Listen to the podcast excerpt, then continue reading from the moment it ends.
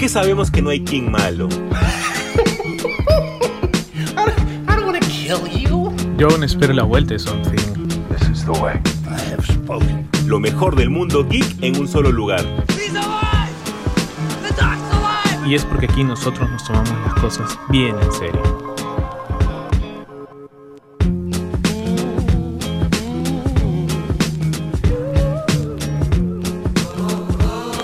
¿Qué tal gente? ¿Cómo están? Bienvenidos a un nuevo programa de Super God Podcast, el podcast definitivo de temática geek.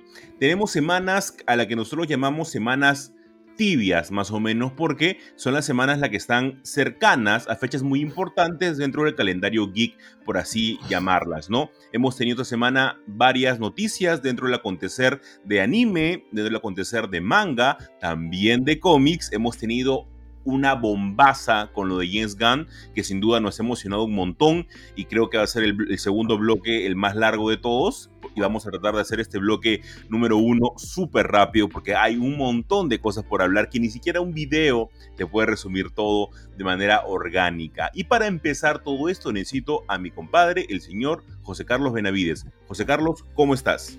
¿Qué tal amigo? ¿Cómo están gente? Bienvenidos a este subprograma. Gracias por la acogida de, del reinicio de este nuevo ciclo en el podcast, ¿no? Siempre, siempre diciendo que nos debemos a ustedes y, esto es por y para ustedes, ¿no? Nosotros nos divertimos haciéndolo y ustedes se divierten escuchándolo. Y, como bien dice Jesús, esta semana ha sido, uff, creo que para, para bien y para mal hay expectativas, creo, ¿no? Este, no sé si, si podamos ya empezar a, creer en, este nuevo renacimiento del, universo de DC, a la, cabeza con James Gunn, eh, pero este, ya lo hablaremos un poco en la, en la segunda parte del, programa, ¿no? Pero igual también hay, hay noticias por el lado del anime, una noticia de que no sé qué tan bien la habrá tomado Jesús, porque es uno de sus animes favoritos, creo que creo que por lo que he escuchado y por lo que he visto de él, más o menos como que le tiene fe, ¿no? Pero ahí vamos a, vamos a darle eh, más adelante, pues, ¿no? Y bueno, como tenemos bastante tela por cortar, inclusive con el último episodio de Last of Us, que ya nos deja con un, con un saborcito a que la próxima semana nos van a hacer llorar, ya la vi, este, empezamos, ¿no? Y qué más que empezar con alguien que, que siempre está eh, este personaje siempre está en el podcast, siempre lo mencionamos, es un, caserito, creo, porque dicho, sea de paso, tiene quizás la mayor cantidad de adaptaciones al cine y televisión de sus libros. Y obviamente estamos hablando del señor Stephen King, pastor del señor Jesús Peña, ¿no? Tanto así que tiene pues este, estos homenajes eh, eh, coleccionables, vamos a decirlo así, ¿no? En sus, en su haberes, ¿no?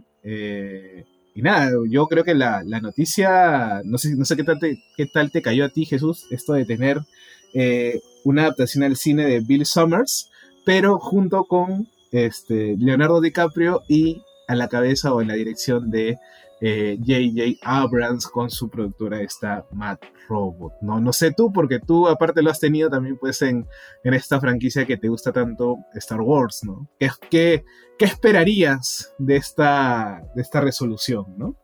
A mí me da mucho miedo, a mí me da mucho miedo. de ya, lo hemos hablado, ya lo hemos hablado varias veces en el, en el, en el podcast, que J.J. Abrams tuvo su momento, y creo que su momento de cúspide fue justamente cuando le dieron el proyecto de Star Wars y todo el mundo dijo, ok, este pata hace buenas cosas y creo que puede hacer algo bueno con Star Wars. Pero creo que justamente fue el punto que pudo ser grande para él la malogró, obviamente, y luego ya todo se ha venido para abajo y varios proyectos que él ha tenido para mí no me han gustado. He tenido uno que otro por ahí con Bad Robot, eh, pero no me ha gustado tanto. Y ahora se viene justamente una adaptación que al menos está confirmado que por el lado de la producción está confirmado J.J. Abrams y Leonardo DiCaprio.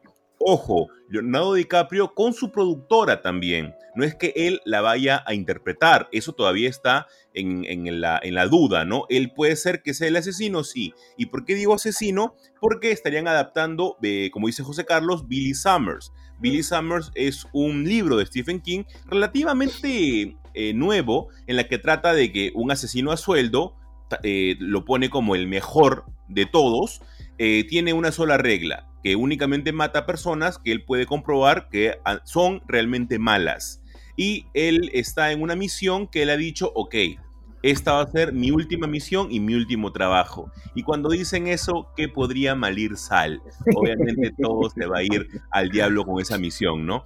Eh, es un libro bastante interesante, es un Stephen King mucho más policial, obviamente también rosa su lado este, sobrenatural en un punto del libro, sobre todo en la mitad en adelante, pero ojalá se puedan hacer buenas cosas. De mi punto de vista, José Carlos, eh, Leonardo DiCaprio con su productora, bien, ha hecho buenas películas por parte de su productora, pero JJ, mm, a las dudas me remito.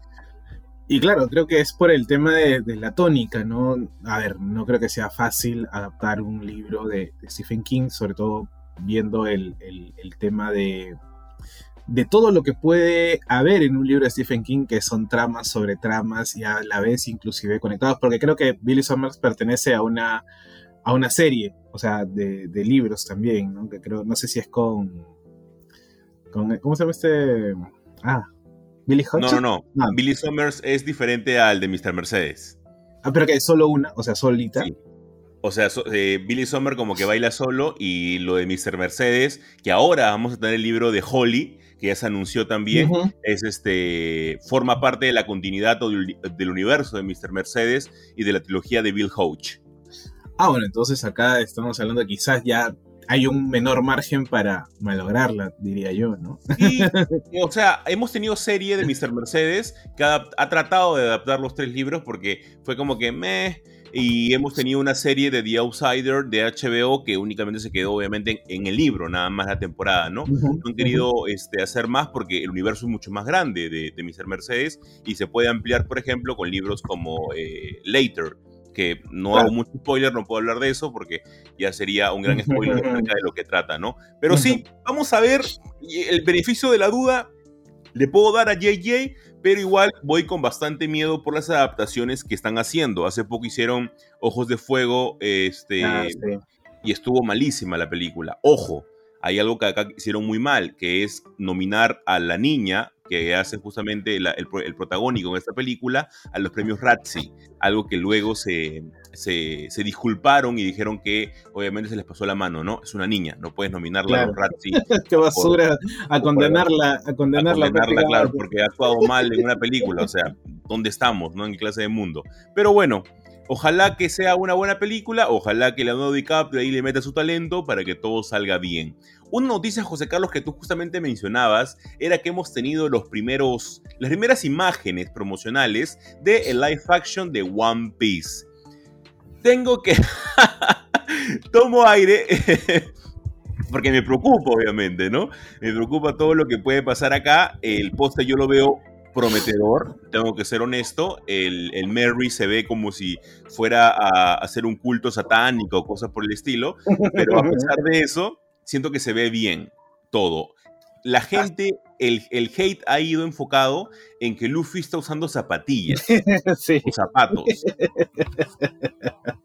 Sí, totalmente, totalmente eso. Entonces, es que, o sea, puede parecer para alguien que de repente no ha visto One Piece o no es fan de One Piece, puede parecer una ridiculez, ¿no? Y dices, oye, pero es un, cambio mínimo. Y es que, no, el característico de Luffy es que Luffy siempre anda en chanclas.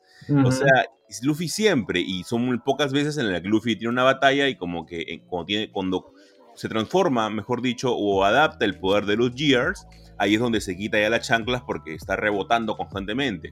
Entonces, no sé, me ha dado un poco de dudas eh, lo que he visto, pero vamos a ver todavía. Yo, nuevamente, pucha, estoy que le doy yo el beneficio de la duda a todo. bueno, en, este, en esto vamos a llamar, en, este, en estos tiempos difíciles a nivel general, ¿no? Bueno, al menos estas cosas como que deberían darnos un, un aliciente, ¿no? Pero este, pero yo digo, a ver, acá tenemos creo que dos perspectivas, por ejemplo, eh, tuvimos hace poco las noticias de que eh, el creador de, de, de, Cowboy Bebop, pues cuando vio la adaptación en Netflix, literalmente dijo como que eso no es Cowboy Bebop, ¿no? Y quizás por eso también lo, lo, lo, cancelaron, este, apenas a unos días o unas semanas después de su estreno, ¿no? Este, con, y nos dejan a nosotros con ganas de más, ¿no? Pero acá Oda sí ha dicho como que confía en el producto. Ahora, no sé si confía por el hecho de, bueno, sigue dándome plata y págame, o verdaderamente confía en, lo que vamos a tener dentro de, la adaptación, ¿no? O sea, a mí me gusta, por ejemplo, cómo está Zoro, ¿no? Este, creo que... Zoro y Sanji salen como que súper mamados. Sí, pues eso también, ¿no? O sea, que, en realidad tiene sentido, si, si más o menos tendría, tendría que ser coherente con, el tipo de personaje, porque creo que al inicio del anime como que lo dibujan un poco más más, este, más coflas, pues, ¿no? Como no tan, no tan, este, súper desarrollados, ¿no? Claro, parece el, el, Zoro actual, parece. Claro, claro, parece Zoro. quizás a Zoro lo hubiera puesto un poco más alto, ¿no? Para que destaque, porque al parecer ahí todos tienen la misma estatura, ¿no? Este, pero, pero yo creo que, bueno, yo no, yo no soy tan fan como tú, yo no sé, pero, pero la verdad que eh, creo que sería muy, muy de mala onda y de mala espina, pues que se cancele este tipo de, adaptaciones a, la, primera semana o en los días en que se estrena, ¿no? Porque creo que, que, sucede, que, suceda un cowboy vivazo, ¿no? Claro, que ya se haga recurrente en todo caso, ¿no? Más o menos por ahí, por ahí este, pensarlo, ¿no? Ojalá que no. Y es difícil, ¿ah? Porque mira, yo Cowboy Bebop es, igual era difícil, y siempre lo hemos dicho en el podcast, eh, pero a pesar de eso, yo lo veo más fácil Cowboy Vivo que One Piece. Claro. porque One Piece tiene, o sea, desde, el arranque tienes un sujeto que se estira. Entonces, desde ahí ya sabes de que va, va a ser difícil la adaptación live action hay que ver ese CGI, ¿no? Claro, el CGI tiene que ser muy bien trabajado. Encima que le estás colocando varias cositas de que no deberían de estar, como es el hecho de, los zapatos de Luffy, eh, como es el hecho de que los personajes estén un poco más chapados y no parezcan, bueno, por el cartel se ve así, ¿no? Y no parezcan tan chivolos como en realidad arrancan en, en Romance Dawn. Es un poco como que mmm, esto pinta mal, pero igual, realmente el beneficio de la duda, ¿no? Ahora, por ejemplo, en los primeros capítulos del anime, o sea, la historia es como que te la dan de frente, no hay como que una, vamos a decir, presentación en los primeros capítulos del anime, es como que tú vas más o menos sacando, porque como creo que al tercer capítulo ya sale Zoro, si no es que no es el segundo, en el tercer capítulo sale Zoro, en el primero, los primeros dos capítulos tienes este enfrentamiento con, no me acuerdo, esta pirata este, que tenía, eh, a que, que es donde recién sale Luffy, ¿no? porque la primera parte es como que... Bueno, con la gordita. Claro, con la gordita esta. Este, y de ahí pues viene ya el tema con, con Baggy el payaso, por ejemplo, ¿no? O sea, claro. no sé si acá lo vayan a hacer tan de frente todo como que, a ver, chapa la historia en el aire y anda conectando las piezas, o es que van a hacer una suerte de, de introducción, ¿no? Al, al, tema, ¿no? Porque, por ejemplo, la, historia, la, historia, de Luffy la vas contando como que por partes. Quizás Zoro sí se presentó de una forma más normal, pero a Luffy después creo que con con este, después que se hace amigo con Zoro, viene la historia esta del sombrero, por ejemplo, ¿no? Claro, pero la, en, el live action sí van a correr, ¿ah? Porque, por ejemplo, te están poniendo a, Garp, obviamente el, abuelo de Luffy, te están colocando a Arlok, o sea, van a llegar hasta la saga de Arlok Park, cosa que eso es mucho más adelante. Entonces, ya el cast está asegurado por ese lado. Entonces, eh, sabemos de que van a correr un poquito en la serie y no se van a tomar su tiempo de desarrollar cada personaje, sino como que creo yo que el villano principal de esta entrega va a estar de frente eh, Arlok, ¿no? Va a depender de cuánto duren los capítulos, eh, va a depender de qué tan rápida es la narrativa. Así que todavía hay un montón de dudas. Vamos a ver el primer tráiler que obviamente se va a estrenar antes de, de mitad de año y ojalá que hagan un buen trabajo. Otra noticia, José Carlos, bastante chévere, que a mí me entusiasma un montón, pero que también hay que agarrar con un montón de pinzas, porque esto viene desde hace muchísimos años diciendo que se, eh, diciendo que se va a hacer, que ahora está confirmado, que los estudios encargados iban a hacer mapa, que los estudios encargados iban a hacer este, eh, el estudio de, de Bochi. Entonces, han cambiado un montón y varias veces, por lo cual hay que agarrar con pinzas. Y me refiero a la adaptación del manga Pluto de Naoki Urasawa. Esta combinación y específicamente arco que agarra algunos personajes del universo de, de, de Osamu Tezuka, de Astro Boy, hace una obra maravillosa, de las mejores que yo he leído tomos, siete, nueve tomos, si no me equivoco, increíbles, que te cuenta la historia de Atom, un niño que se crea justamente para poder, para poder finalizar una guerra que ya había cobrado muchas víctimas y es alucinante. Ojalá que realmente la puedan adaptar, ¿no, José Carlos?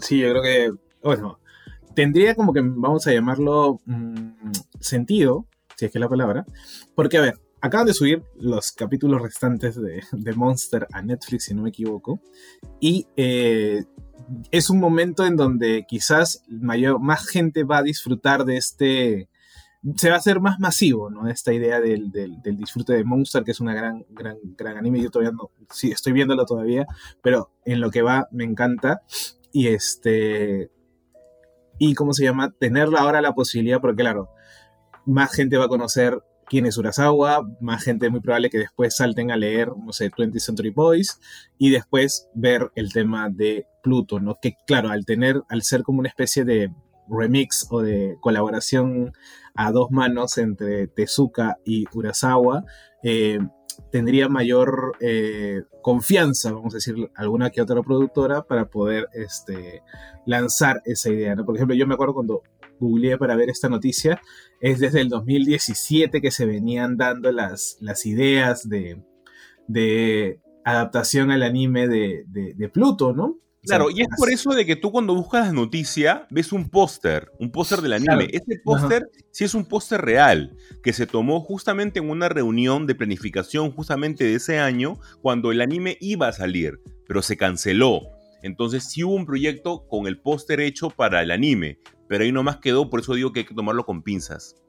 Claro, o sea, como te digo, y, se va repitiendo la, las voladas o los rumores este, año tras año, de ahí encuentras una noticia tipo 2019, 2020, ¿no? Hasta ahora, ¿no? Que yo creo que acá sí podría haber, como te digo, un, un, piso firme a raíz de la aceptación que puede tener eh, Monster en, en Netflix, ¿no? Entonces. Sí, eh, claro, Eso hace, eso hace más este. Eh, alucinante todo, ¿no? Pero a ti te encanta. No sé si es la mejor historia de Urasawa que tú hayas leído, porque tú eres ultra fan de Urasawa. Sí, a mí me encanta Urasawa. inclusive tanto así que le dio a, al customizador, pues se consiguió uno de estos fungos que solamente venden allá por, por las tierras orientales y se lo dio al customizador. Un saludo para, para Cristian, fue su cumpleaños y, y, bueno, creo que la pasó un poco eh, maluco porque tuvo un accidente. Un abrazo desde acá, este, estimado customizador. Y, y claro, Jesús le dio uno. Hay un programa ahí, si quieren lo, lo ven. Sí, está muy bueno. Él, realmente me, hizo, me hizo un Pluto, porque el, Pluto, Pluto es una, un, villano dentro del universo de Astro Boy y él lo customizó eh, con los colores más o menos que tendría en el manga, ¿no? Porque como no tenemos colores este, oficiales, eh, él hizo un trabajo maravilloso. Y José Carlos, únicamente para finalizar eh, el bloque 1, porque el bloque 2 ya me di cuenta que nos vamos a ir un montón en Floro, porque hay un montón por hablar y que nos entusiasma un montón. Tenemos varios animes que, están llegando justamente a la cartelera peruana. Y nuevamente, algo que nosotros hayamos ya más o menos eh, pronosticado con la llegada de varias películas, como por ejemplo One Piece Film Red, que eh, se estrenó hace unos meses, era que llegaran más animes a la cartelera. Y justamente ahora están llegando eh, la película de Makoto Shinkai de Suzume no Tojimari, está llegando para el 13 de abril, y la película de Demon Slayer está llegando para el 9 de marzo. Esas son grandes noticias para nosotros porque obviamente podemos ir al cine y disfrutar estas películas. Con una diferencia de otros países, totalmente. Pero igual la estamos disfrutando y es básicamente de meses, a diferencia de otros estrenos que hemos tenido que esperar hasta un año para poder verlas tal vez en el cine, si es que llegan. Así que eso es una gran noticia. Y con eso, gente, cerramos el primer bloque de Super God Podcast para arrancar con el segundo bloque que vamos a hablar del el boom que ha hecho el señor James Gunn con su gran anuncio del primer capítulo de todo lo que se viene aproximadamente en 10 años. Así que quédense con nosotros.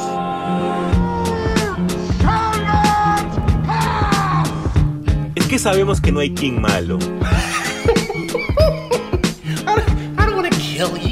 Yo aún espero la vuelta de Something.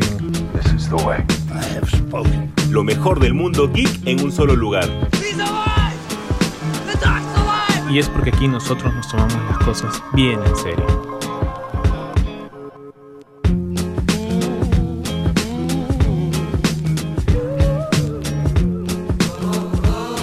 ¿Qué tal gente? Seguimos en este su programa favorito, ya quinta temporada, quinto año, vamos a decirlo así, ¿no?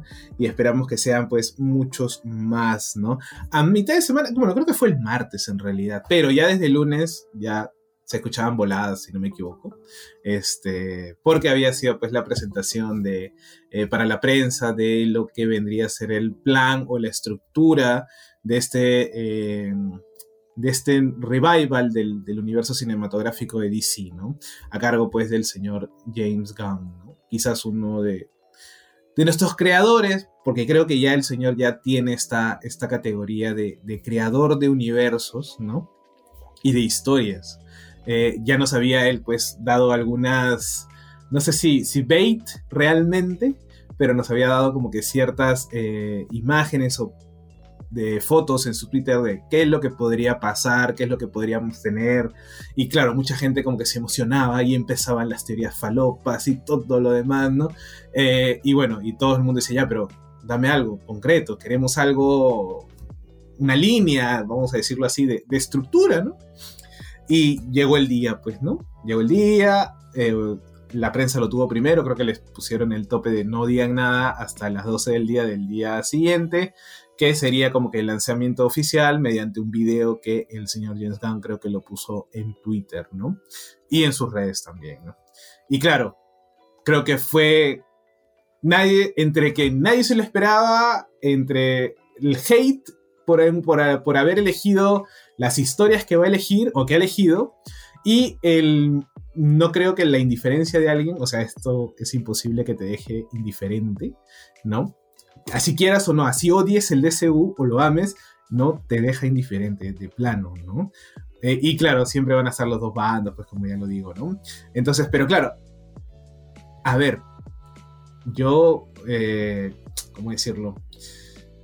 A mí Jesús me contó el lunes, me mandó un audio diciéndome, amigo, tranquilo, pero este, esta noticia se acaba, acaba de pasar, por favor, siéntate, si estás, este, tienes una silla cerca, por favor, siéntate, que, lo que te voy a contar te puede, te puedes desmayar como, como la Carlota, pues, ¿no?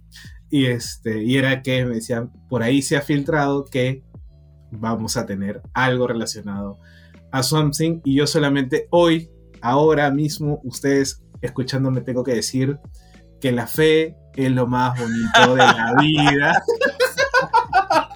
Hermano, a ti nadie te puede decir que te has subido al bus al último minuto, ¿ah? Jamás. nadie te puede decir, ¿ah? Tú nunca perdiste la esperanza, está en el intro de Super God, que siempre tú esperas el regreso de Something, así que nadie te puede decir de que te subes al último momento. Tú nunca perdiste la fe. O sea, si hay alguien que se merece esto, va a ser tú. Totalmente. Bueno, la verdad que, a ver, y si, si bien es cierto, no está dentro del. Como creo que James Gunn lo mencionó en el, en el video, como que no va a estar necesariamente en la misma línea, pero va a tener cierta conexión, ¿no? ¿Por qué? Porque, a ver, este primer capítulo, al parecer, se va a llamar algo como que monstruos y dioses, creo que es. Dioses y monstruos. Dioses y monstruos, ¿no? Porque empieza con algo súper raro que creo que nadie, nadie, así, ni, ni el mejor de los, de los insiders podría tener en el radar. Que son los Creature Commandos. O sea, esta es una, una pandilla de locos. O sea, es más, acá creo que sale la hiena que mataron en el Suicide Squad. Claro. claro. Entonces es como es como un Suicide Squad, pero mm, sobrenatural, vamos a llamarlo así, ¿no? Entonces es como, es como que, man, literalmente nadie, nadie lo tenía en el radar. Y la pregunta obviamente se cae de madura. ¿Para qué los traes? Mira, aquí, es muy, muy curioso, ¿ah? únicamente como para poder arrancar justamente con lo que tú dices de Creatures Commandos, eh, la alineación va a ser Shazam, eh, The Flash está el reinicio que él ya ha mencionado. Las películas iniciales dentro del reinicio son Blue Beetle y Aquaman, ¿no? Y ahí arrancamos con Creatures Commandos, que va a ser la serie animada y que los mismos actores que hacen las voces van a ser también para el live action porque se van a repetir. Este, como tú dices, y a mí me, ha gustado mucho el anuncio porque es muy comiquero, ¿sí o no? totalmente, era como que...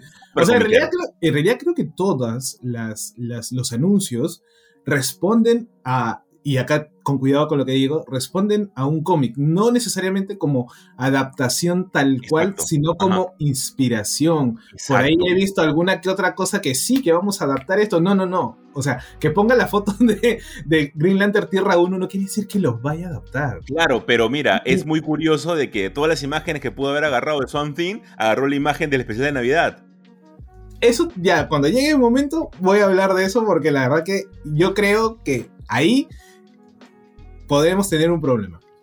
pero bueno, bueno, vamos entonces pasito a pasito. Lo que tú decías de, de Creatures Commandos me parece muy interesante porque yo conozco ese grupo únicamente por un título que he leído de ese grupo y es Frankenstein de Jeff Lemire. De Jeff Lemire, claro. Porque Jeff Lemire, eh, ajá, exacta, exactamente, agente of, of, Shade, porque Frankenstein ha estado en, en Creatures Commando y también ha estado en Shade y, un montón de grupos más en la que lo han repetido, ¿no? Entonces, esta, esta serie que tuvo Jeff Lemire, cancelada, cabe mencionar, este, es muy interesante, porque tenemos la alineación de los Creatures Commandos, en la que la inicial te hace referencia al coronel, por ejemplo, Matthew Sherry, que también tuvo su participación bien chiquitita en la serie de, de Arrow, o sea, formó parte del Arrowverso. Está este Warren Griffin, que es el, el hombre lobo está Vincent Belcroft, que es el vampiro. Miren, como para que se den cuenta cómo, cómo funciona todo esto. Es como una liga extraordinaria, pero mucho, más, mucho más pop, ¿no? está Elliot Lucky Taylor, que es justamente Frankenstein, y la doctora Minra Rhodes, que es una gorgona. Eh, entonces, todo este grupo, que luego poco a poco se va cambiando, obviamente, y va remodelando este, su, su alineación, tiene una relanzamiento o una etapa moderna que salió en el 2000, o sea, imagínate, hace 23 años, y que luego se trajo en el New 52, obviamente con eh, Frankenstein Agent of eh, Shit, que lo, lo llevó Jeff Lemire. Es una etapa tranquila, tampoco es la gran maravilla. Obviamente se, se, le bajó el dedo porque no veían un desarrollo mayor a todo esto, ¿no? Pero como tú dices, como tú dices, que James Gunn haya elegido este grupo en específico, es bastante... Peculiar. peculiar, sí, peculiar, peculiar.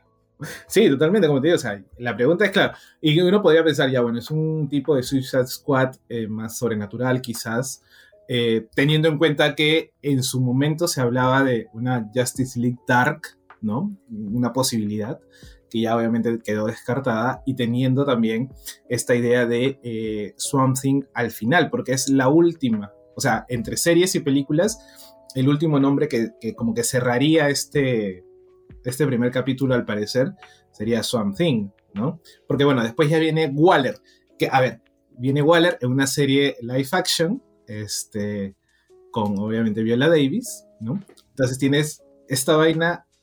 Ahora me pregunto si, si Gunn considerará su Suicide Squad como canon para esta vaina. o sea, lo que él ha mencionado dentro de su discurso, que me lo he visto 50 mil veces, es de que dentro de Waller van a regresar los personajes de Peacemaker. Pero no vienen los de Suicide Squad.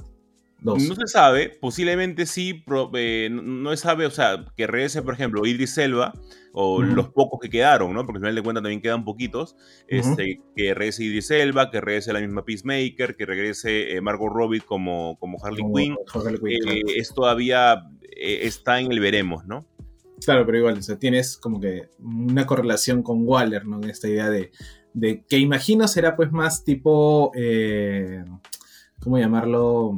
CSI, ¿no? Más o menos, quizás, más de oficina, más de, de, trama eh, detectivesca, no sé, quizás, porque cada una va a tener como que cierta tónica distinta, que quizás es lo bueno, a menos a mí me gusta eso, que tengan varias tónicas y no todo se vaya solamente a lo superheroico en el sentido de que, ah, viene una amenaza eh, grandota, los superhéroes se juntan y golpe, y se acabó, Acá es un poco más de trama, que claro, lo tuvimos con Peacemaker, por ejemplo, ¿no? Entonces eso, ya ahí yo le pongo también mis, mis fichitas a, ahora aparte Viola Davis es una crack, definitivamente. No, sin duda alguna, es una crack. Y luego de eso tenemos Superman Legacy, que justamente decidió, como decimos nosotros en un inicio, agarrar imágenes del All Star Superman de Grant Morrison para poder eh, mencionar esta historia, que no va a ser una historia de orígenes, ya dicho ya de que no quiere contar nuevamente todo acerca de Clark Kent, sino quiere agarrar al menos una historia un poco más adolescente, casi adulto de Clark Kent.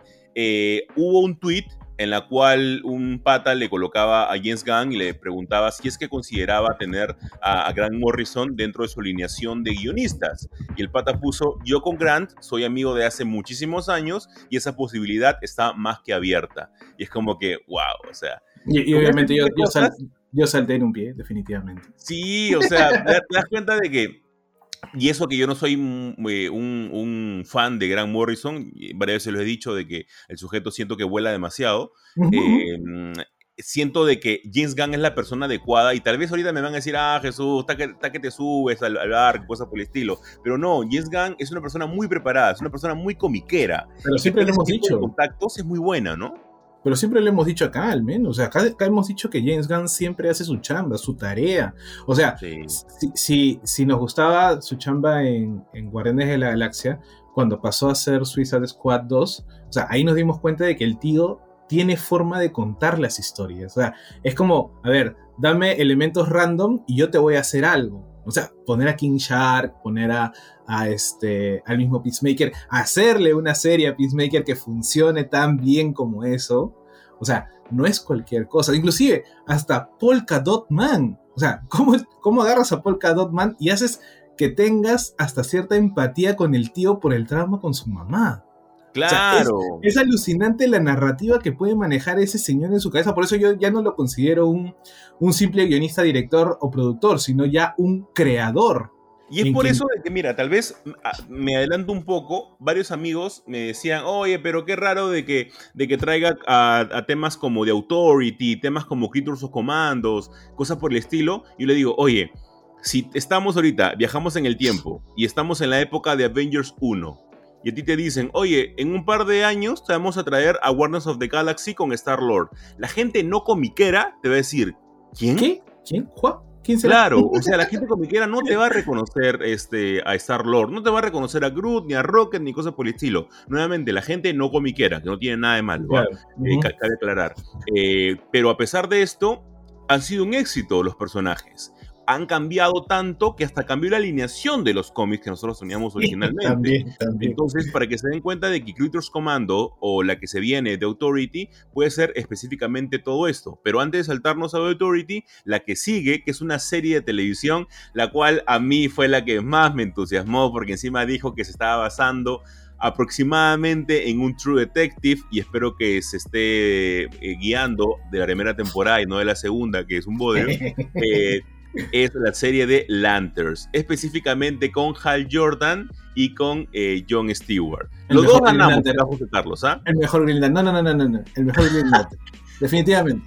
Compadre, Jess Gunn dijo Hal Jordan y no dijo John Stewart y dijo Hal Jordan y bueno, porque es el más reconocible. No, bueno, y acá no, para mí, Acá ganamos todos, creo. Yo, y, sí, acá ganamos todos, acá ganamos todos. Dice de que va, vamos a afrontar una especie de, caso que ha sucedido en la galaxia y que obviamente los Green Lantern van a tener que enfrentarla, ¿no? Para esto ya hay que saber eh, cómo se formaron los Green Lanterns. Imagino que la historia de Hal Jordan y de John Stewart va a estar mucho más desarrollada y por lo cual al llamarse Lanterns vamos a tener mucho más linternas como Kyle, como Guy, etc.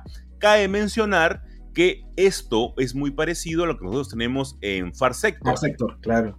Tenemos un, caso muy parecido en la que eh, una linterna verde está en un sistema planetario recontra, recontra lejano y ha sucedido un asesinato que tiene ella que esclarecerlo. Esto es muy parecido más o menos a lo que James Gunn ha dicho. Y ahora sí entrando al, título al título 5 es The Authority, José Carlos. Sí, yo creo que es que quizás el, el que más eh, sorprendió porque hasta cierto punto vamos a decirlo que no nacieron en DC, ¿no? Fueron absorbidos. Entonces, como absorbidos era, ya bueno, a veces por ahí los metías porque eran personajes que ya te pertenecían, eh, pero no eran como que, a ver, no habían tenido cierta recepción buena del parte del público, pero bueno, después vino la etapa pues de Warren Ellis con Brian Hitch que eh, lo publicaron, ¿no? Salió, bueno, y un tomito, no lean la segunda parte porque ahí ya cambia un poco, ¿no? Sí, Mark Miller de ahí la malogra. sí, quédense con la de Warren Ellis y Brian Hitch, aparte el dibujo es muy bueno. Sí, muy este, bueno. Que claro, ellos son pues, este, vamos a decirlo que no sé si llamarlo como una especie de... Ni siquiera son una liga, ¿ya? Yo diría que son como una especie de Avengers, ¿no? Sí, porque ni este, siquiera llegan a ser como que compañeros del todo, ¿no? O sea, hay, hay, parejas sí, pero no es que se lleven bien ni cosas por el estilo. Claro, entonces es esta idea de. Y, aparte, lo que yo decía, brother, son muchos personajes ya. O sea, me estás teniendo los Creature Commanders. Claro, en Waller vas a meter a todos, quizás los que salieron en Peacemaker y Peacemaker incluido, ¿no? Después tienes a los Lanterns. Y ahora me vienes con otro grupo superheroico. Sin contar a, tu, a tu nuevo Superman, ¿no? Claro, sin contar al, nuevo Superman que, bueno, supongamos que es que se base en una historia de adolescencia o un All-Star Superman, pero para chivolos, ¿no? De repente ambientado para chivolos, ¿no? Eh, que tenga una crisis de identidad o que de repente se vaya a morir, no lo sé. Pero ahí no hay tanto personaje más que Superman y, bueno, los recurrentes, ¿no? Pero tienes a The Authority, y que dicho sea de paso, no son personajes fáciles. O sea, en el sentido de que no son personajes fáciles de, de que la gente los recepcione o empatice directamente con ellos. Y acá ¿no? quiero que me digan inclusión forzada. Hay personajes gay en Authority, ¿ah? lo volvieron gay en realidad, pero este. O sea, son, super gays. O sea, el, Superman de Authority y el Batman de Authority son pareja. a ver, así como para que no digan, ah, inclusión forzada en la serie James Gunn, siempre James Gunn con la inclusión forzada. No, gente, a ver, son gays desde hace muchos años, así que no me vengan con cosas acá. Eh, la otra, José Carlos, es Paradise Lost, que es una serie que va para HBO Max, que trata acerca de Temisira, o esta especie de reino en la que sale Wonder Woman, y la ha descrito como un Game of Thrones. Me gustan estas referencias que, da James Gunn porque es más o menos el tono de comunicación que él quiere dar en cada una de las series, ¿no? Nuevamente, no sabemos en qué tiempo va a estar este... Eh, va a estar hecha, ¿no? Ni, ni que si va a salir una Wonder Woman ya hecha y derecha, si es que ya salió, todavía todo es muy gaseoso, muy aparte de lo que ha dicho James Gunn. Entonces, vamos a ver, lo que me gusta de, todo esto, José Carlos, es que te das cuenta de que las que necesitan mayor desarrollo están teniendo series.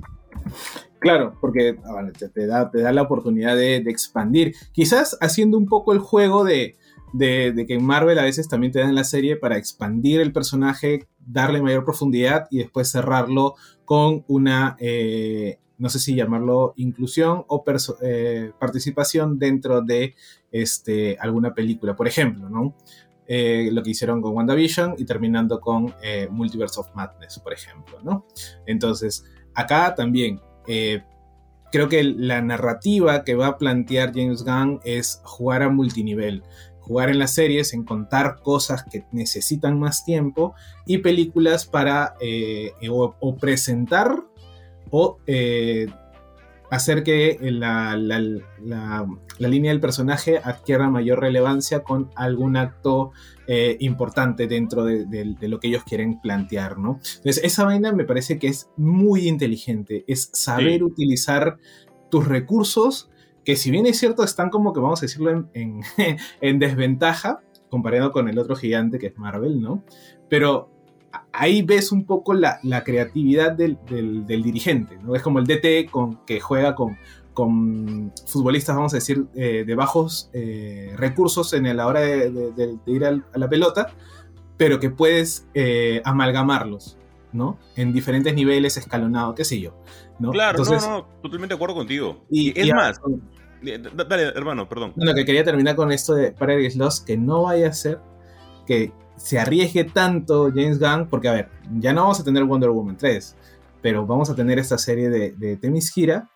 ¿Y quién te dice si no termina con la aparición de esta Yara Flor, creo que se llama? Este, esta nueva Wonder Woman que es este. Yara. Yara, Yara Flor, ¿no? Que esta nueva Wonder Woman que la verdad que tuvo bastante acogida en el tema de, los cómics de, de Rebirth, ¿no? sí, este, aparte tu diseño estuvo bien chévere. A mí me gustó sí, mucho. Sí, muy bueno, muy bueno el diseño. Eh, creo que fue bastante muy bien la serie. Entonces, ¿quién te dice que también el, señor Gang, pensando en lo creativo que tiene, te manda también eso? Pues, sí, ojalá, porque mira, como tú lo mencionas, eh, tenemos mayor desarrollo en ciertas series que no nos sorprenda tampoco que tengamos algún personaje adelantado en alguna de estas series. O sea, quiero decir que si no tenemos, por ejemplo, un título de Martian Mad Hunter, que no nos sorprenda en la que la serie de Lanterns pueda aparecer él. O sea, claro. está la posibilidad ahí puesta. Sí, sí, sí, este, justamente eh, se, trata de, expandir este universo ya con cosas mucho más estructuradas y dando ya cosas por sentadas. Justamente dando pie al siguiente, al siguiente título que es The Brave and the Bold, que es justamente el título que va a tener la película de The Batman. Todavía no se sabe quién va a ser el director, pero se, ya se ha mencionado que va a ser Batman junto con su hijo Damian Wayne, por lo cual ya la Bat familia con esto ya la tendríamos sentado, porque si tenemos a, a, Damian, tendríamos que tener un Dick Grayson, tendríamos que tener un Jason Todd, y etcétera. Entonces, de repente los personajes están apareciendo también por ahí como que ya dado por sentado sin tener algún tipo de película o serie de origen. Nuevamente, esto de acá se llama capítulo 1, que es Dioses y Monstruos. Pero ha dicho Jens Gunn en Twitter que eso no quiere decir que no agregue títulos a este capítulo 1. Pueden haber todavía agregados porque es un plan a 10 años que todavía no quiere decir que saquen una producción por año. Pueden haber dos producciones por año o incluso más series. Entonces podemos tener ahí una que otra cosa. Nuevamente, un título de Grant Morrison eh, siendo inspiración, para tomarlo de alguna manera, para esta película de Batman. Bravísimo, bravísimo. La mejor etapa de Batman, definitivamente. No eh, acepto. No, eh. leo, no leo lloros, no leo lloros. pero, pero mira que, que, justo algo que mucha gente decía en la semana a raíz de, de esta, de esta confirmación de este Batman, que, que va a ser, claro, va a ser la, la, la inspiración en, Morrison, eh, y, anclando un poco con, con Superman y con este Paradise Lost en Temiskira, que supongamos tengamos una nueva Wonder Woman.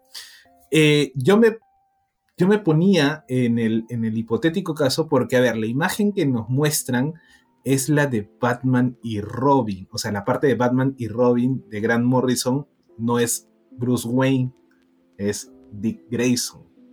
Exacto. Y juega con Damian Wayne. Y yo me ponía en la plan, ¿no será que este loco no nos va a dar a los Batman, al Batman ni al Superman ni a la Wonder Woman que verdaderamente tendríamos que tener? Si no, nos va a dar a otros, o sea, como diciendo, a ver, mi Batman no va a ser, ahora, hoy, hoy por hoy, no va a ser Bruce Wayne, va a ser Dick Grayson. ¿Te imaginas eso? No creo, no creo que sea tan... Yo lo, digo, yo lo digo porque, a ver, eh, había, había estado leyendo los tomos estos de, del Batman de Morrison, la imagen que, que, sale no es cualquiera, sino es justo ese, esa, esa portada, creo que, que la hace Quietly, ¿no? Este, en donde es Dick Grayson. Y yo dije, puta, ¿será que este se mande? Yo, yo, lo creo, yo lo creo capaz, ¿ah? O sea, de plano yo lo creo capaz. No, pucha, yo, yo, no lo creo capaz. ¿ah? muy arriesgado. sí, no, sería muy arriesgado de que, no nos dé a la Trinidad, ¿no? Porque sin querer tenemos un título de Superman, tenemos un título de Batman y, un, tipo, y un título de Wonder Woman. Yo no sé, yo no sé, hermano. Yo le pongo mis fichas a que no nos da a Bruce Wayne. Yo, creo que nos da, yo creo que nos da Dick Grayson. Y yo, a mí me encantaría que me da Dick Grayson. Alucina. ¿Sabes por qué? porque, puedes, jugar con la idea, puedes jugar con la idea de que Bruce está todavía perdido. O sea, después de Batman Rip y cuando tienes este. No, pero ya sería demasiado. No, ¿no? Sea, ya sería complicarse demasiado la vida. ¿Qué te dices? Sería falopa, estoy diciendo, dices. No, sí, sería demasiado ya que, que estaría haciendo ese tipo de cosas. Ah, o sea, desde mi punto de vista, el plan estructurado de, de, DC es primero teniendo la Trinidad. O sea, él sabe de que mm. necesita como que al, a los iniciales para poder generar un plan, ¿no? Entonces, a partir de ahí, ya lo que va a ser más adelante puede tener eh, héroes secundarios que apoyen todo esto. No, yo no necesito todavía un, un, The Flash súper estructurado, no necesito un, este, un Martian Manhunter súper estructurado. Por ejemplo, lo que sí necesito es otro tipo de personajes, como el título número 8, que es Buster Gold, que tiene encima una serie O sea, Buster Gold es un viajero en el tiempo. Esto de acá va a ser una gran salida hacia varias continuidades que nosotros podamos tener y juegos con realidades con Buster Gold. yo, yo, creo que, bueno, sorprendió, aunque no sorprendió, suponiendo que tenemos pues a Blue Beetle, ¿no? Blue Beetle y Buster Gold tienen este, este match como personajes, claro, no con el último Beetle, ¿no? Pero este, en general. Y tenerlo ahora pues como que algo que nadie pidió, pero no está mal, ¿no? Creo que, creo que ayuda... Eh, creo que ayuda bastante a tener este, el, el proceso de de quizás lo que a veces en el análisis se llama lo paratextual, que es cuéntame el estado de la cuestión de este universo, ¿no? O sea, como sabemos es un viajero en el tiempo, esa vaina te, te da la apertura de jugar con varias realidades. No creería que lo vayan a hacer tan pronto porque es jugar un poco con fuego, pero al menos Poster, al ser un viajero, es como... ¿Cómo se llama este que fue en Legends of Tomorrow, el hijo de, que es el hijo de Buster Gold, creo. Rip Hunter. Claro, Rip Hunter. el, hijo, de Buster Gold. ¿No? Rip Hunter, o sea, cuando en la primera temporada de Legends of Tomorrow, él cuenta más o menos cuál es el estado de la cuestión del mundo en su futuro, ¿no? Claro, de ahí se desvanece toda la historia de, las leyendas, no importa, termina bien. Este, y acá podríamos, se podría jugar un poco a ese, a esa idea, ¿no? De decir, bueno, mira, yo vengo del futuro y esto pasa, así que vamos a trabajar para que no llegue a pasar esto, ¿no? Obviamente, la mitología o el, lore de Buster Gold no es tan amplio. Entonces, claro, al dártelo en serie, implicaría que va a haber más personajes este, en el desarrollo de esto, ¿no? Lo cual sería, pucha, yo no sé, yo la verdad que yo le pongo todo mi dinero a James Gunn. Alucina. así, así, así de ciego yo voy con ese señor que me ha demostrado que es un gran... O sea, yo digo, si James Gunn escribe una novela, definitivamente debe ser una gran novela. ¿Ya? Así que, este... Si le das a Buster Gold, el tío va a hacer maravillas con, ese personaje, ¿no? O al menos va a meter gente que, que sepa cómo tratar al personaje. Ahora, si me meten en esa de Buster Gold a Plastic Man, Dios mío, gracias y ya puedo morir tranquilo. Sí, olvídate la cantidad de, héroes que van a haber dentro de estas producciones. O sea, no, se trata de que únicamente van a ver, no sé, este, en la película, en, la serie de Lanterns, como digo, únicamente linternas verdes. Va a haber otro tipo de personajes. Atrocitus, Atrocitus. O claro, la, Larfe sí, vamos a tener a la gente naranja. Claro, o sea, nunca, se sabe específicamente cómo va a ser el desarrollo de cada uno de ellos, porque obviamente van a tener un villano, van a tener algún tipo de repercusión y aliados. Entonces, va a ser mucho más. Eh, expansiva esta onda que, nuevamente digo, no se va a quedar en 10 títulos, sino van a ser muchas más. El otro título que anuncia y que también fue una gran sorpresa y que este de acá sí es una adaptación en teoría del cómic de Tom King es Supergirl Woman of Tomorrow, que dato curioso, se agotó de todas las eh, tiendas eh, virtuales como Amazon, Depository y cosas por el estilo, de varias personas que comenzaron a comprar el cómic porque este de acá sí era una adaptación directa, justamente mencionada por James Gunn. E incluso Tom King comenzó a buscar eh, varios, este, varias grapas que tenía en su casa de Wonder Woman, comenzó a firmarlas y la llevó a una tienda de cómics para poder repartirlas de manera gratuita con la gente hasta que eh, DC sacara un nuevo eh, relote de, este cómic en TPB que hasta ahora ha salido en grapas y en TPB nada más. Todavía se espera la versión hardcover. Eh, por este lado me parece bravazo. Yo puse Super, Supergirl en primer lugar en mis cómics favoritos del año 2022. Y es porque me parece una historia bravaza. Para los que no la han leído, es básicamente una introspección de, que tiene cara acerca de cuál es su misión en la Tierra o en el universo, porque ella llega a rescatar o a proteger a un familiar que ya está crecido y que no necesita de su apoyo. Está dentro de un planeta que no es su planeta. Está haciendo una super, una super familia cuando ya hay un representante justamente de la S en el planeta Tierra. Entonces es todo un viaje para ella misma saber cuál es su misión y que es extraordinaria. El dibujo de Vicky Sebelis es alucinante y es un cómic súper recomendado. Siempre Tom King poniendo dudas existenciales en los personajes. Novedad no lo es. Lo agradecemos totalmente. o sea, a ver, eh, y yo acá esto, bueno, siempre se le ha conocido en el, en el, vamos a decirlo, en el grupo de, lectores de cómics, al menos limeños en inglés, eh, que esto es como un, All-Star Supergirl, ¿no? En el sentido de que eh, en el caso de All-Star Superman eh, hubo una crisis, en este caso personal bastante fuerte de, de, de Kal-El, no se va a morir, ¿no? O sea, algo que no había pasado nunca, pues pasó. En este caso, Supergirl también entra en una especie de, como bien dijo Jesús, de introspección, de eh, crisis existencial. Me recordó un poco a Mr. Miracle, no en el lado que este, está copiando, sino que en el lado de, a ver, los personajes o los superhéroes son mucho más que eh, eh, acciones heroicas, ¿no? Entonces, este, por ejemplo, la vida en familia humana que podía tener este que podía darnos en Mr. Miracle, que claro, después lo repitió, o bueno, venía repitiéndolo desde, ¿cómo se llama esto? Uh, visión, la visión que hizo en Marvel, con Rorschach, de repente, yo no eh, con Strange Adventures también, no he leído el completo, el de Blanco Humano, ¿no? Human Target, este, y ahora, pero sí con este Wonder Woman, este, no, Supergirl.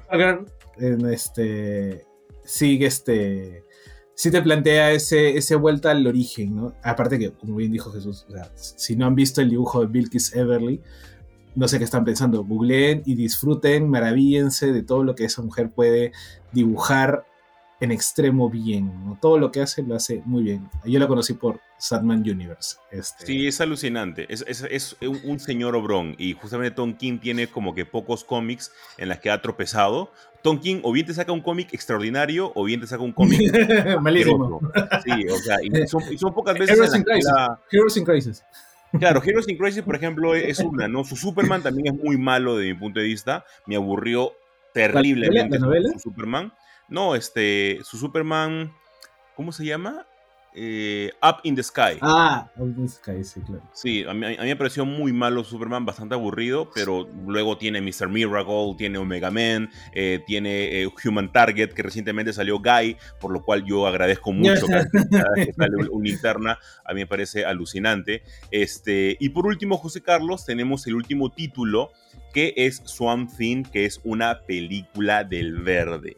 Como habíamos mencionado en un inicio, James Gunn menciona que es como que el que juega a mitad de cachete entre este universo, el que queda y el que no, todavía no está definido. Nuevamente, todo está todavía mucho, mucho, este, muy gaseoso, está todavía en los títulos. Pero, pero, pero, me parece muy curioso que haya elegido la foto del especial de Navidad, justamente escrito, también por Tom King, de Swamp Thing. No sé tú. Sí, O, sea, a ver, eh, el especial de Navidad de, Tom King no es malo. Es quizás una, una historia muy tétrica hasta cierto punto, ¿no? Sobre todo al final cuando... Porque tú lo vas leyendo y como que dices, mm, ¿hacia dónde va esta vaina? Como que dices, bueno, vamos a darle hasta que al final tiene un plot twist, no voy a decir cuál es, este, que te deja como que, ok, ya, no me lo esperaba, está bien, no es necesariamente terror, terror, pero, pero está bien, ¿no? Entonces yo creo, pero no creería que el argumento de ese especial de Navidad, que en realidad es muy poco texto, quizás es más dibujo, eh, no te aguanta una película. Ahora, sí podrías tener eh, quizás una influencia del, del, ¿cómo se dice?, del cómic, ¿no? Pensaría que en el camino, mientras van viéndolo, ahora, paréntesis, Tom King el año pasado, si no me equivoco, dijo que estaba trabajando en un proyecto, o estaba trabajando en unos proyectos que no podía este, revelar, ¿no? Pero estaba en Hollywood. Y claro, todo el mundo pensó, dijo, no, está volviendo a ser sus nuevos dioses. Y, al parecer era esto, ¿no? Que estaba empezando a trabajar en, la idea de al menos de Supergirl o en esta idea de, un posible Swamp Thing, ¿no? Entonces, mira, van a pasar, falta unos cuantos años de repente para que tengamos noticias de esto. Eh, espero no la cancelen. Esperaría que James Gunn tenga mucho, tenga, que le tenga mucho cariño al personaje porque, porque es el último. O sea, era como que esta vaina puede cambiar porque no está todo dicho y es como que, ay, por favor, que no lo quite nada más, ¿no? Este, pero yo creería que eh, en un principio tendrían que reformular, si es que no volverla a hacer, eh, la etapa de Alan Moore, ¿no? Yo creo. Si bien es cierto la serie, si bien es cierto la serie intentó hacerlo, no lo hizo, o sea, no estaba mal. James Wan creo que lo hizo bien como productor y demás, eh, pero faltaban alguna que otra conexión más comiquera, vamos a plantearlo así. ¿no? Claro, este, y, es como que hagas una adaptación de Hellboy y no agarras etapa de Mike Minola, ¿no? O sea, algo, así. Tienes que agarrar este, eh, a Swamp Thing y agarrar obviamente la etapa de Alan Moore, porque como dice José Carlos, eh, por más que hayan agarrado la imagen del especial de Navidad de, de Swamp Thing, que es bravazo, es una historia cortita, o sea, es un especial de Navidad. Este, no, te da. como para hacer toda una, una, una, una, película o una serie, ¿no? Y ojalá que realmente la puedan hacer bien porque sería más o menos como que la última del coche, como para cerrar con el tema de dioses y monstruos, ¿no? Que sería algo bastante chévere y que nuevamente estemos abiertos a nuevas producciones que se puedan sumar en este primer capítulo de aproximadamente 10 años. Ojalá que sigamos vivos para poder ver estos José y con eso, gente, cerramos el segundo bloque de Super God Podcast para poder hablar del último capítulo, que es el capítulo número 4 de The Last of Us, que también tiene sus cositas muy chéveres, ciertos cambios que son para aplaudir. Así que quédense con nosotros.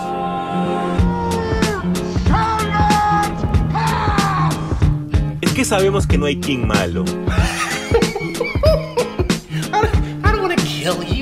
Yo aún espero la vuelta de Something. Lo mejor del mundo geek en un solo lugar. Y es porque aquí nosotros nos tomamos las cosas bien en serio.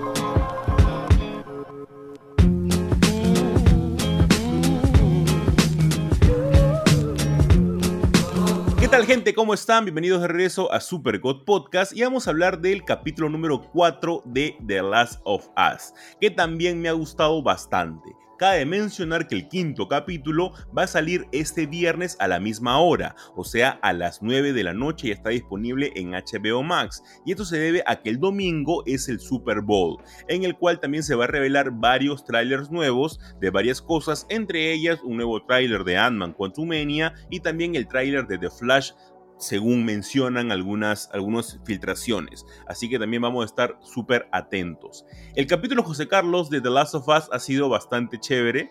Han habido bastantes cambios. Sobre todo se han fijado en profundizar más en la relación que puede tener este, eh, el, lobo solitario y su cachorro, prácticamente. de nuevo, de nuevo. Sí, de nuevo, se han enfocado ahí. Me gusta mucho el Joel de Pedro Pascal, eh, con el libro de chistes que tiene él y me ha parecido bastante bueno. Eh, y hay un personaje nuevo que ha sido como que la sorpresa, que es el personaje de Caitlyn. si ustedes son fanáticos de Two and a Half Men, imagino que reconocerán eh, bastante bien a esta actriz en la cual va a ser como una especie de, bueno, no quiero decir villana, porque en el mundo de Last of Us no hay ni buenos ni malos, eh, pero va a ser como que una especie de dictadora de esa especie de círculo de, supervivientes que está buscando eh, matar justamente a esta pareja de hermanos que vemos al final del, del episodio, que los que han jugado el videojuego sabrán que es una parte bastante triste súper archi mega triste. Así que este quinto capítulo, agarren sus pañuelos porque van a llorar un montón. Estos especie de cambios que ellos e-, estén siendo perseguidos, porque también el juego está siendo perseguidos, pero por otro grupo, o sea, y es como que un colectivo que no le pones ni cara ni, ni, nombre, sino es como que nada más los que resguardan esta parte para que nadie pueda pasar. Eh, a diferencia que acá sí le, has puesto, le han puesto un nombre y le han puesto toda una visión y un secreto que están ocultando en un edificio. A mí me gustó, José Carlos. Me gustó porque se siente que es de esos capítulos transitorios, pero necesarios para que la historia se pueda fortalecer. Sí, yo creo que, tiene, tiene mucha, mucha carnecita, solo que, a ver, son narrativas distintas, ¿no? El videojuego es un más un survival, no te, no te acercas tanto a, a la historia de atrás o detrás, ¿no? Y siempre por, vamos a decirlo, por practicidad, la mente es eh, buenos malos, ¿no? Joel tiene que llegar a tal punto y todo lo demás que se interponga es como que eh, el reto de turno, ¿no? Este, pero no es tanto así, realmente. Pero en la serie, que te permite otro formato, eh, hay estos claroscuros, estos grises, que en nombre de la serie, pues de Last of Us, o sea, los últimos de nosotros, es cómo vivimos y cómo nos adaptamos a este nuevo mundo, ¿no? Este fines del mundo, inclusive, por ejemplo, ¿no? Cuando Joel dice, eh, cuando Ellie le pregunta a Joel, ¿tenemos que hacer esto a cada rato? Por el tema de la gasolina, de ir sacándola de los tanques de los, de los autos. Este, y él dice, es que la gasolina se está degradando. O sea, ahí en esa frase nomás ya te dijo, los recursos no son los mismos. Claro, y es prácticamente agua. Claro, pero no has encontrado otra forma de movilizarte más que seguir usando carros. Entonces tienes que volver y tienes que seguir y tienes que agarrar, porque no, se, no hay refinería, no está sacando gasolina. Entonces es lo que ahorita hay en el mundo y lo, mientras que sigue avanzando, se va degradando. Pasa también con el café, por ejemplo, o este, con lo que Eli le dice, ¿qué estamos comiendo? Es como que una lata de hace nueve años, dice, creo, algo así. ¿no? Entonces, esos pequeños guiños que, claro, a ver, para alguien que no, le, no la vive, vamos a decirlo así, eh, con, el, con la serie, podrían ser medio aburridos, medio sosos, si quiere más acción, pero ahí hay harta información, inclusive en el videojuego, si no me equivoco, este grupo eh, se llaman los cazadores, creo, y acá les han puesto como, como dice Joel, gente, y hay una frase en uno de los carros que dice... Eh, el pueblo unido o para la gente, for the people creo que es, ¿no? Claro.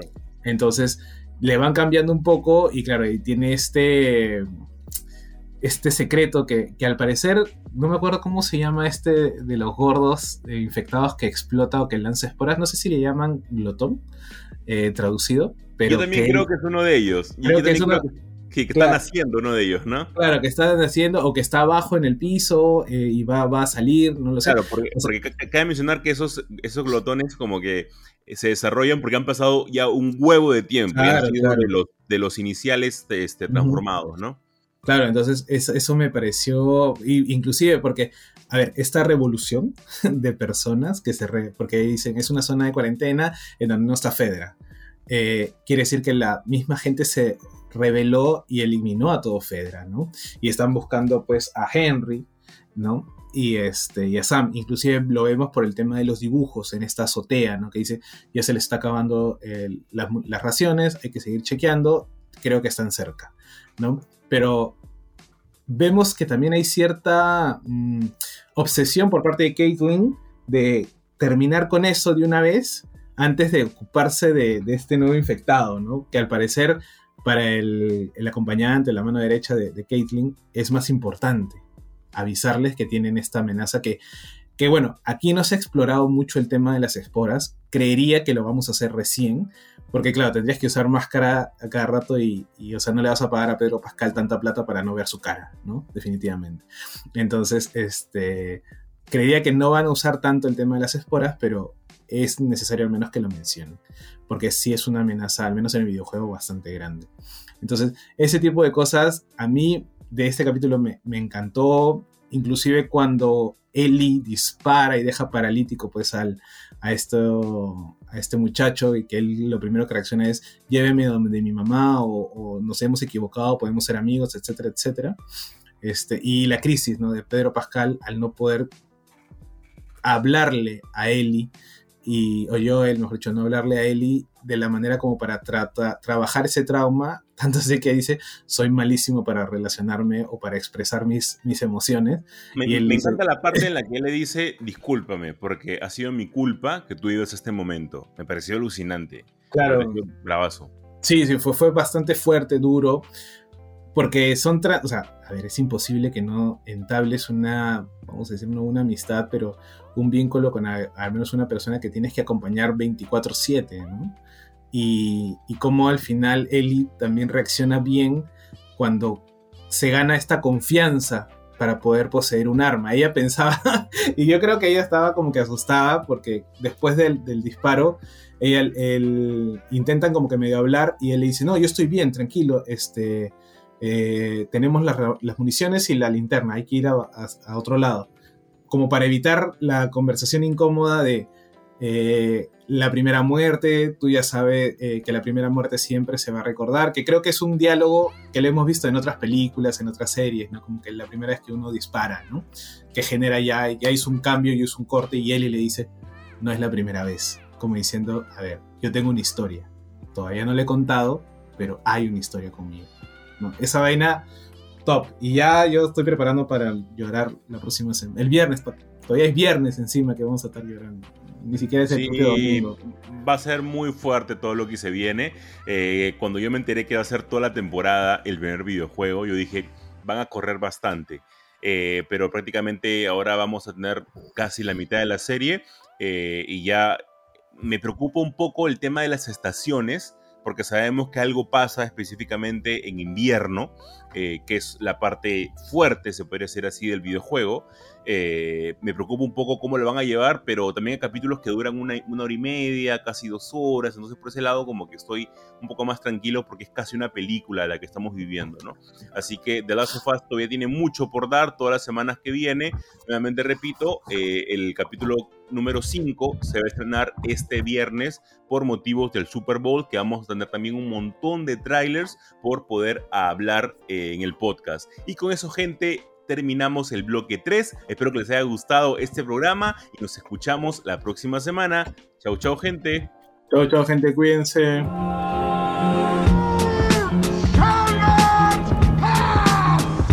Es que sabemos que no hay King malo. Yo aún espero la vuelta de Something. Lo mejor del mundo geek en un solo lugar.